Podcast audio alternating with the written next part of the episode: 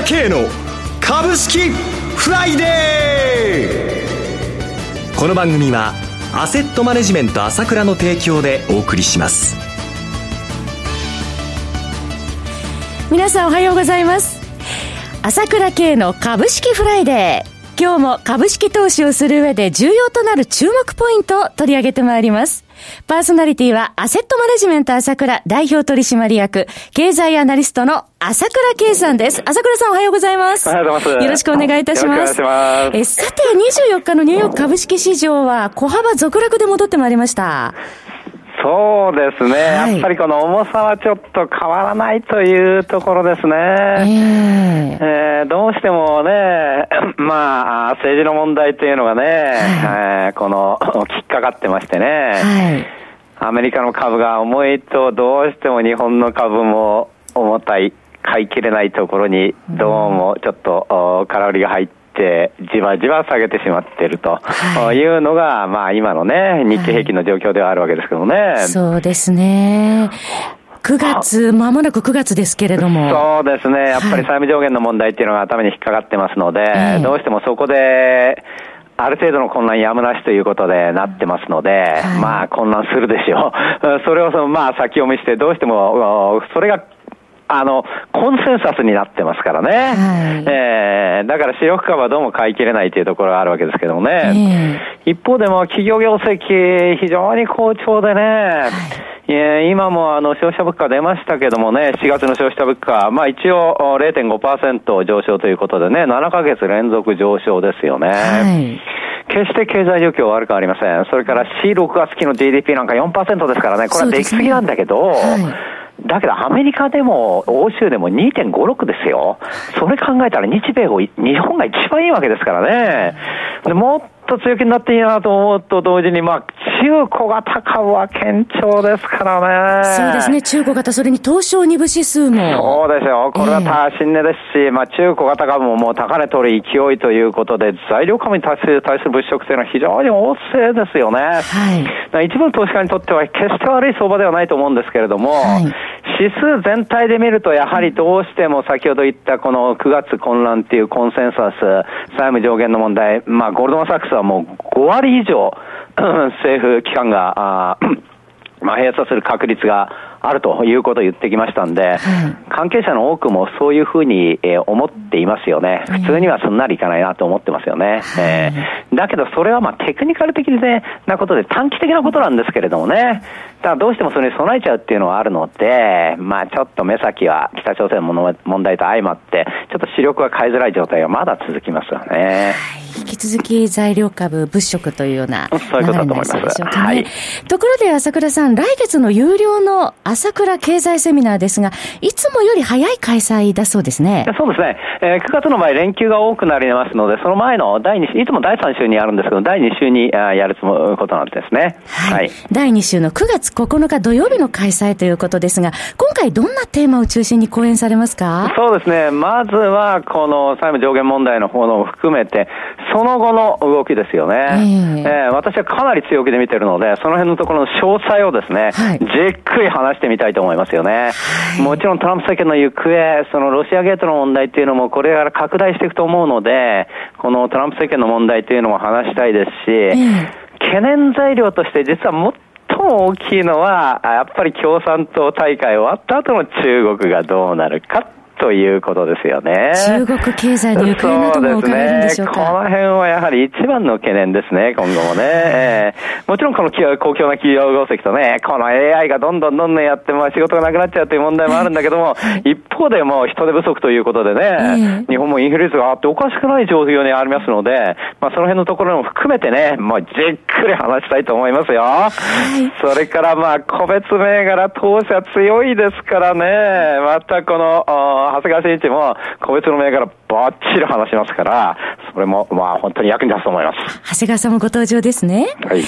えー、さて、アメリカの動向、日本市場も大きな影響を受けますので、ぜひ朝倉さんのお話から学んでいただきたいと思います。朝倉経済セミナー9月9日土曜日開催です。お申し込みは ASK1 のホームページのトップページの上にあります朝倉セミナーの文字をクリックしてください。お申し込みフォームがそこにございますので、そこからお申し込みください。または株式会社 ASK1 のフリーダイヤル0120-222-464 0120-222-464までお電話をください。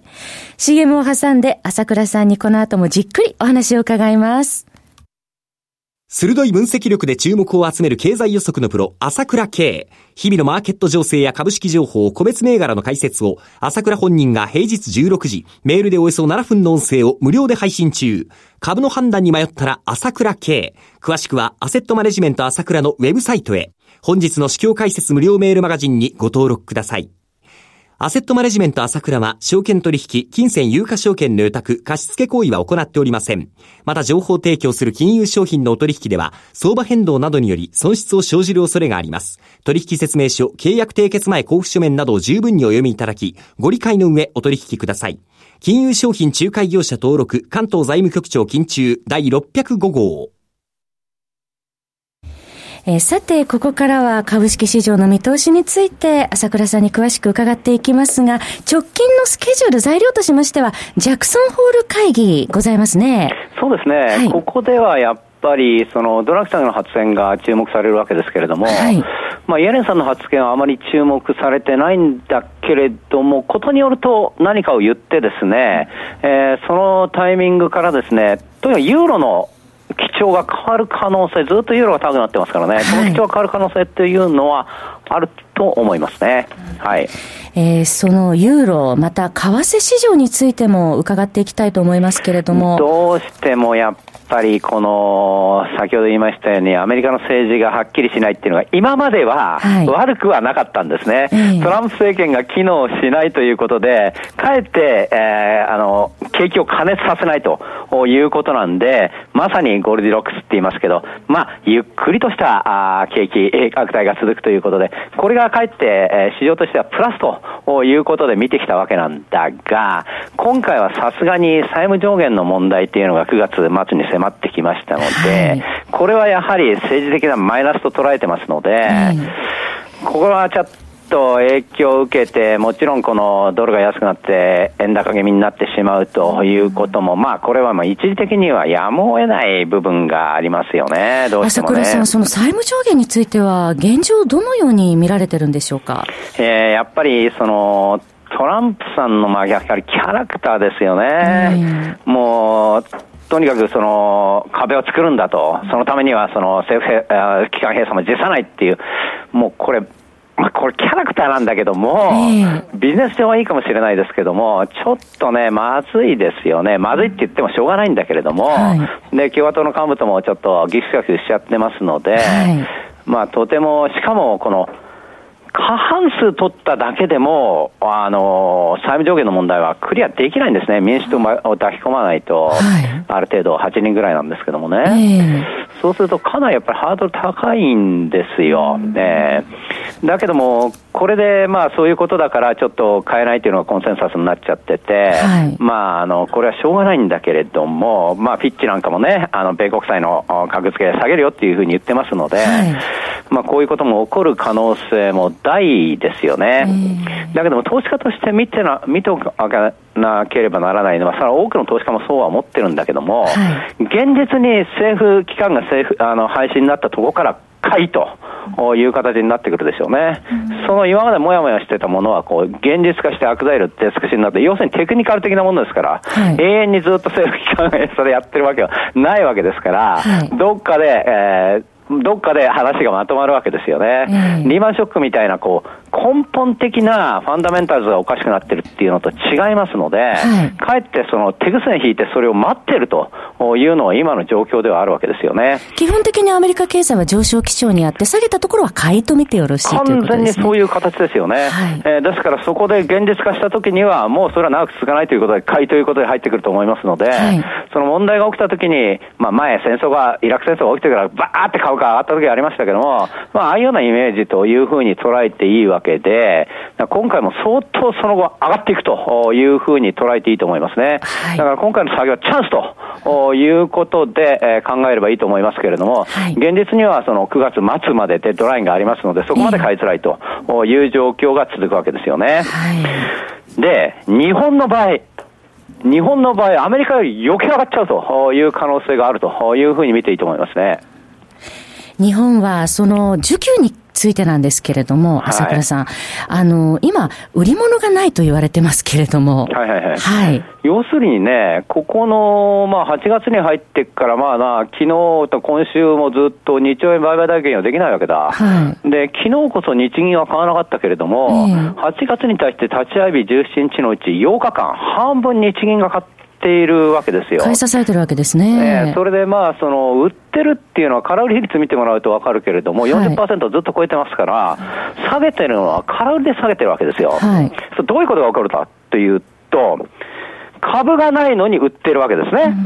それを日銀が買うわけだ。はい、えー、で、この日銀の買いっていうのは空売りだから、うん、その空売りした人は将来買い戻すわけだけども、うん、その時に日銀のは買ったものは売りに出さないですからね。うん。買い占めちゃった形になっちゃってるから、はい、上げはもっと激しくなるわけよ。えー、踏み上げられていくという。そういうことなんですけれども、この辺のところがですね、あの、評論家その他、まあ日本のマスコミそうなんですけれども、日銀の買いが弊害だって、まあその弊害部分はあるんだけれども、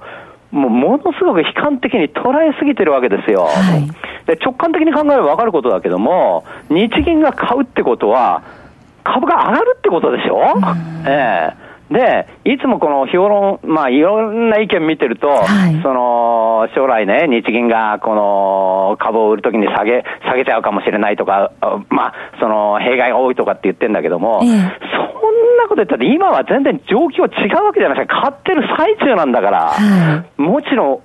えることは、これは今言ったように、日銀がここで買ってるんだから、将来相当上がっちゃうかもしれないなって、ないしは日銀が買うから、日本の株相当上がるとっていうのは直感的な考えで、その通りで、その状況がまだ続いている状態なんですよ。はい、それにもかかわらず、ずっと先の将来のことをずっと言ってて、将来売ったら下げちゃうからどうしよう、こんなことじゃ弊害ばっかり出ちゃうって、その考えおかしいと思いません？あまりにも謎的というか、はい、そういうふうに考えすぎてるわけですよ。直近はそうじゃないんだから、もっと平行でバランス取って、日銀が買ってるってことは、日本は今盤石なんで、この状態は面白いなって、日銀がずっと下で買い支えてる時買い戻しかけたら売り物出ないぞと、これが普通の考えなんですよ。落ち着いて会話を探すタイミングということですね。そういうことですよ。もう、じっくりこの状況、まあ、うろうろしてるんだけど、いい会話探しだなと見なきゃダメですよってことですね。はいそろそろ番組もお時間が迫ってまいりました。お話は、アセットマネジメント朝倉代表取締役経済アナリストの朝倉圭さんでした。